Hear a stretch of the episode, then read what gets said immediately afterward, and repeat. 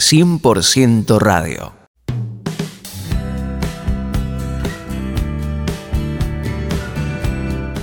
¿Qué tal mis queridos amigos? ¿Cómo están ustedes? Es una alegría poder compartir esta experiencia, este espacio informal de 100% radio, donde somos edificados y bendecidos a través de la palabra del Señor. Hoy quiero hablarte acerca del arrepentimiento el arrepentimiento bíblico. ¿Qué significa? Es importante tener conocimiento acerca de esto porque a veces podemos tener una idea errónea o equivocada de lo que es el verdadero arrepentimiento. Algunas personas creen que arrepentimiento es llorar en el altar de la iglesia, sintiéndonos compungidos por el mal que hemos hecho. Otros creen que arrepentimiento es vivir en perfección. Arrepentimiento también puede ser para algunos ir y pedir perdón a otra persona por el mal que le, hemos hecho. Y si bien todo esto forma parte del arrepentimiento, esta palabra involucra algunas cosas más que son importantes para que de esta manera podamos disfrutar de un cambio, de una transformación y también comprobar la buena y agradable voluntad de Dios para nuestras vidas. Entonces, ¿qué les parece si comenzamos con el tema de hoy? ¿Me acompañan?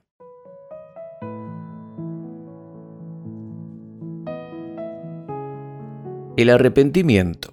¿Qué es arrepentimiento? Bueno, el arrepentimiento no es, como dijimos hace un momento, llorar por todo el mal que hemos hecho, pensar de que arrepentimiento es vivir en perfección, sino que la palabra sugiere un cambio de dirección. Es decir, por un camino, es como que vamos por una ruta, nos damos cuenta que estamos equivocados, que nos estamos dirigiendo a un lugar que no es el que corresponde o que no tiene un buen final, y entonces damos la vuelta, damos un giro de 180 grados y vamos por otro lado totalmente opuesto. Esta es la idea o la imagen de arrepentimiento.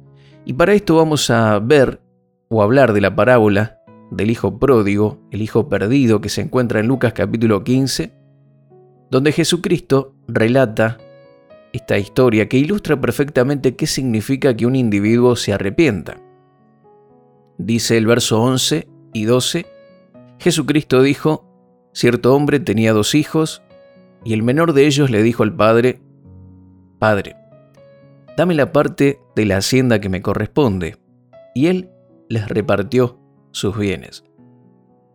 En esta historia interesante, el hijo menor quería recibir su herencia antes de que su padre muriera, lo cual por supuesto es algo insólito porque las herencias se hacen vigentes o se concretan en el momento en que el testador muere, pero este muchacho evidentemente veía que su papá era un hombre fuerte, que tenía muchos años de vida por delante y ya no esperaba más, ya no soportaba más y dijo, Padre, dame la parte de los bienes que me corresponde, yo lo quiero ahora, no quiero esperar que mueras, quiero ahora. Y a pesar de que esto era algo insólito, su padre le concede su petición y le da a sus hijos su herencia.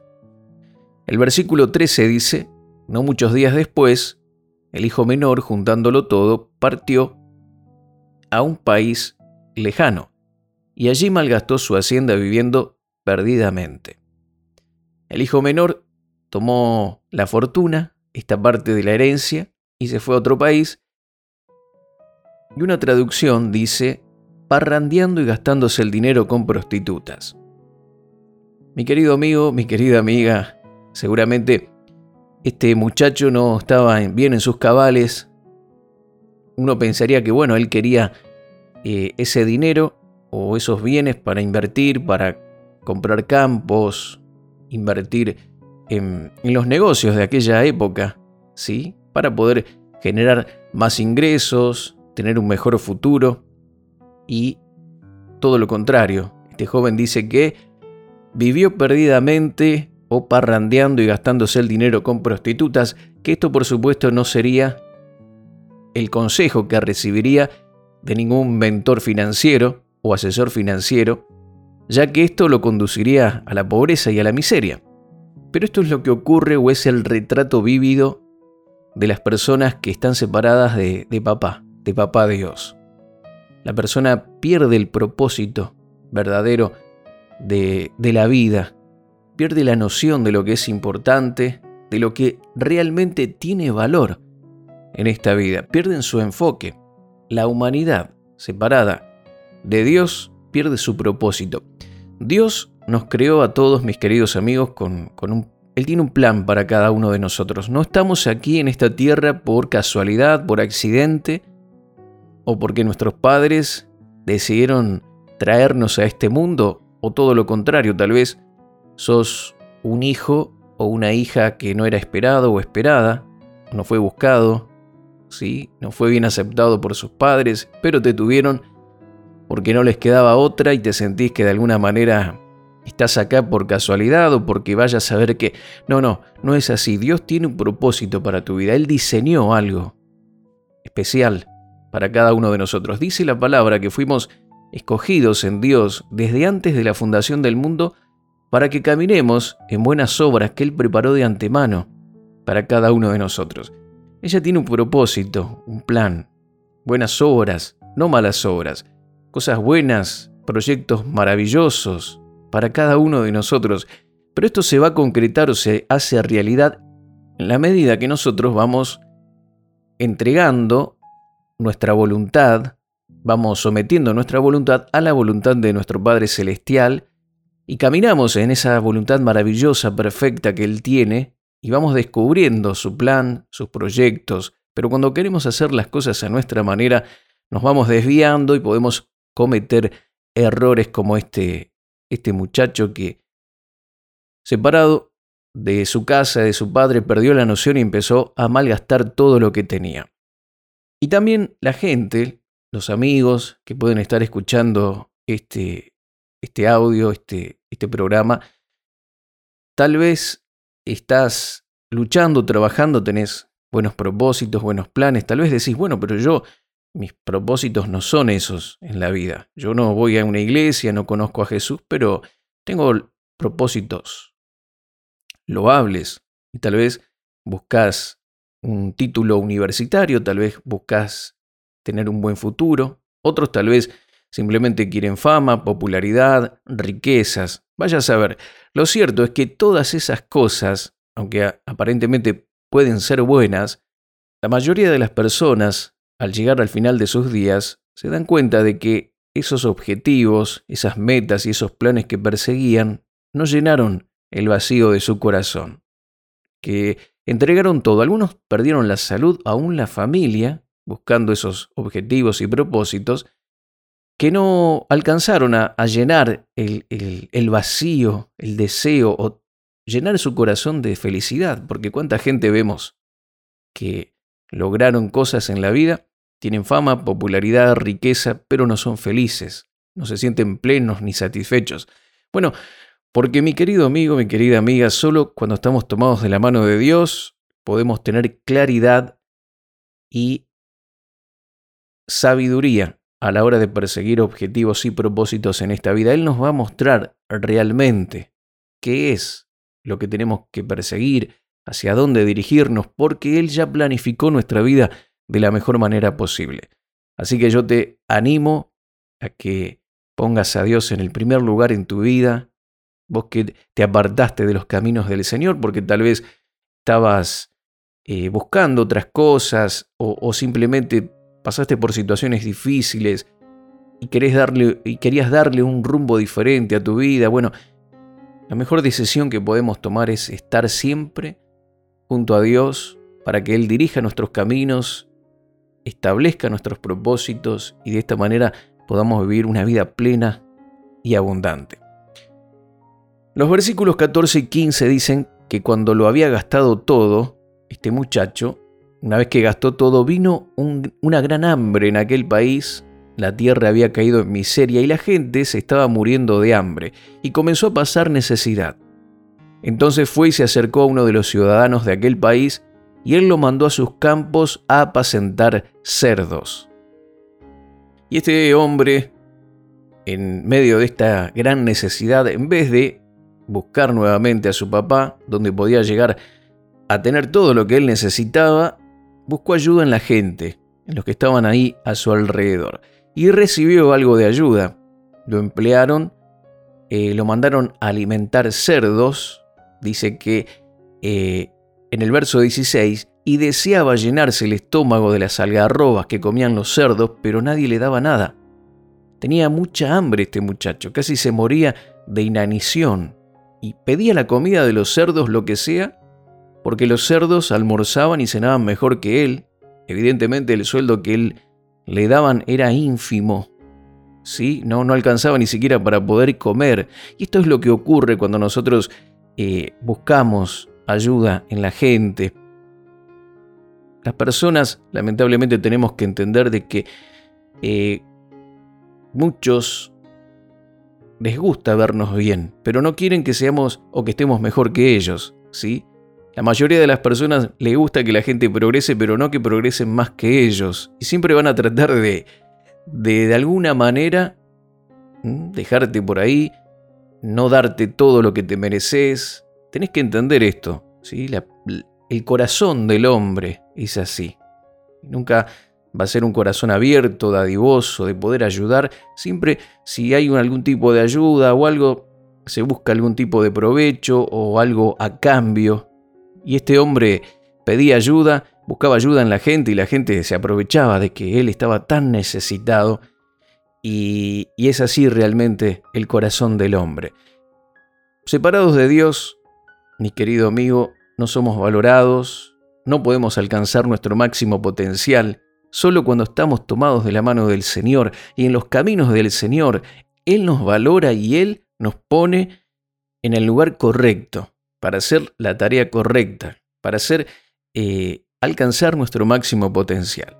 Porque separados de Dios y poniendo nuestra confianza en el hombre, solo vamos a encontrar necesidad, insatisfacción y muerte. Él había desperdiciado toda su herencia y el verso 17 continúa diciendo entonces, volviendo en sí, dijo, ¿cuántos de los trabajadores de mi padre tienen pan de sobra, pero yo aquí perezco de hambre? Una versión de la escritura dice, cuando recobró el juicio, él se dio cuenta que los trabajadores de su padre tenían más comida de la que necesitaban y él ahí se estaba muriendo de hambre. Se dio cuenta. Mi querido amigo, mi querida amiga, esto es tan importante para arrepentirnos y para que las personas se arrepientan. Este, este es el primer paso y es el reconocimiento. Algunos que están escuchando este, este mensaje tienen parientes, tienen personas, cónyuges, hijos que están metidos en tal vez en drogas, en vicios, tal vez estaban en los caminos del Señor y le dieron la espalda a Jesús están viviendo mal, mal, pero siguen en ese camino y parece que no se dan cuenta porque Satanás ha puesto una venda en ellos. Él es muy eh, eficiente en esta tarea de engañar a la gente, de poner vendas, ceguera espiritual a las personas y una manera de ayudar a estas personas. No podemos obligarlos a que vuelvan a Dios porque esta es una decisión que ellos tienen que tomar de manera personal y Dios valora y respeta el libre albedrío de cada persona, pero sí podemos orar para que la persona abra los ojos de su entendimiento, sus ojos sean abiertos a la verdad, a la realidad de que necesitan a Dios. Y este hombre volvió en sí. Y no solo que volvió en sí, sino que tomó una decisión, y esto es arrepentimiento.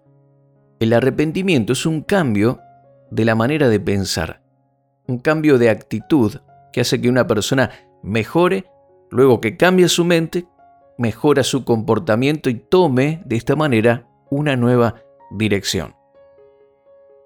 Entonces, el arrepentimiento es un cambio de actitud, un cambio de la manera de pensar o un cambio de opinión que luego nos lleva a cambiar nuestro comportamiento y tomar una nueva dirección. Dice en los versículos 18 y 19, el muchacho dijo, me levantaré e iré a mi padre y le diré, Padre, He pecado contra el cielo, y contra ti ya no soy digno de ser llamado hijo tuyo. Hazme como uno de tus trabajadores. Este entendimiento lo hizo levantarse e ir a su padre. Esto es arrepentirse. Dijimos, es un cambio de actitud, un cambio en la manera de pensar o un cambio de opinión que nos lleva a tomar una nueva dirección y a mejorar nuestro comportamiento. Romanos capítulo 12, versículo 2, nos dice algo importante y aquí también vemos el arrepentimiento. No está la palabra, pero es más o menos la idea que representa este pasaje en donde dice, no imiten las conductas ni las costumbres de este mundo. Más bien, dejen que Dios los transforme en personas nuevas. ¿Cómo viene este cambio? ¿Cómo viene la transformación? Al cambiarles la manera de pensar. Así dice este pasaje. Dejen que Dios los transforme en personas nuevas al cambiarles la manera de pensar. Entonces aprenderán a conocer la voluntad de Dios para ustedes, la cual es buena, agradable y perfecta. ¿Cómo conocemos la voluntad de Dios? ¿Cómo caminamos en esa buena, agradable y perfecta voluntad de Dios, en esos planes maravillosos que Dios tiene para nosotros, en una vida de victoria, en una vida de bendición?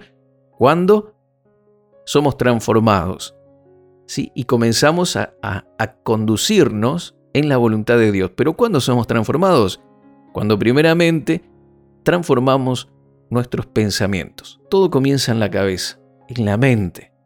Este joven cayó en sí, se dio cuenta, dijo, no, me voy a levantar, voy a tomar una actitud, no puedo seguir de esta manera. Esto es arrepentimiento. Te das cuenta que es más que llorar en, en el altar de la iglesia, más que ir y pedir perdón a una persona, o más que golpearte el pecho y decir, oh, he pecado. Es más que eso es una transformación, es un cambio que te lleva a tomar una acción correspondiente, que esto va a hacer de que eh, tomes una nueva dirección, mejores tu comportamiento y de esta forma vas a, a conocer, disfrutar la voluntad de Dios para tu vida, la cual es buena, agradable y perfecta. Es un cambio de dirección. Y todos de alguna manera tenemos que arrepentirnos de algo, mejorar nuestra conducta, aquellos que están escuchando este mensaje por primera vez, un mensaje bíblico. La Biblia dice en Isaías capítulo 53, verso 6, que todos nosotros nos descarriamos como ovejas, cada cual se apartó por su camino. Pero Dios en su misericordia tomó nuestros pecados y los cargó sobre Jesús. Todos, de alguna manera, necesitamos arrepentirnos. Podemos en algún área de nuestra vida estar descarriados, ¿sí? y hemos tomado nuestro propio camino que nos conduce a la perdición. Pero el Señor quiere, en su misericordia, que volvamos a Él. Y te está hablando a través de este simple y sencillo mensaje para que alinees tu vida a su perfecta voluntad. Y vos, mi querido amigo que estás escuchando este mensaje por primera vez, un mensaje bíblico, no le entregaste nunca tu, tu vida y tu corazón a Jesús, dice la palabra que Dios en su misericordia tomó nuestros pecados y los cargó sobre Jesús. Si vos querés comenzar una nueva vida, venía Dios. Salí de ese mundo de tinieblas, de pecado, de perdición, y volvete a, a Dios. Dios nada te reprocha. Él te recibe con brazos abiertos, brazos de amor. En esta historia maravillosa que hemos leído, una persona que no había escuchado toda la historia pensó que cuando el hijo pródigo volvía a su papá, él lo iba, le iba a reprochar, que le iba a decir, bueno, eh, viste que yo te dije que, que ibas a, a malgastar el dinero, que todavía no era el tiempo, o qué hiciste con la plata, o nada de eso. El papá no le dijo nada, simplemente lo recibió, dice que lo vistió con ropas eh, elegantes, le puso anillo, hizo una gran fiesta. Eh, él nada te reprocha. El Señor no te señala, no, no reprocha nada, Él te recibe con brazos de amor. Permití que Él te abrace en medio de esta situación difícil que estás atravesando. Y vos que ya conocías al Señor, pero te apartaste, te, te fuiste de los caminos de Dios y querés volver, Él nada, nada te dice. Simplemente quiere que vuelvas. Volvé a mí, te dice. Yo tengo un plan mejor para tu vida que lo que estás viviendo en este momento una vida desgraciada, una vida llena de enfermedades, de dolor, de vacío en el corazón, de tristeza, de sufrimiento. No es mi voluntad que vivas de esa manera, dice el Señor. Vuelve a mis brazos, arrepiéntete, hijo mío, y vas a comprobar que tengo un plan maravilloso para tu vida, que mi voluntad para vos es buena, agradable y perfecta.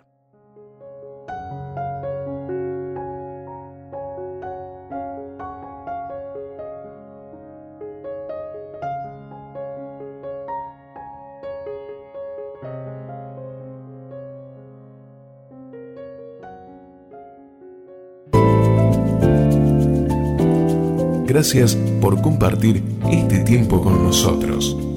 Contactanos con marioserrano.live.com.ar En Facebook, Mario Serrano.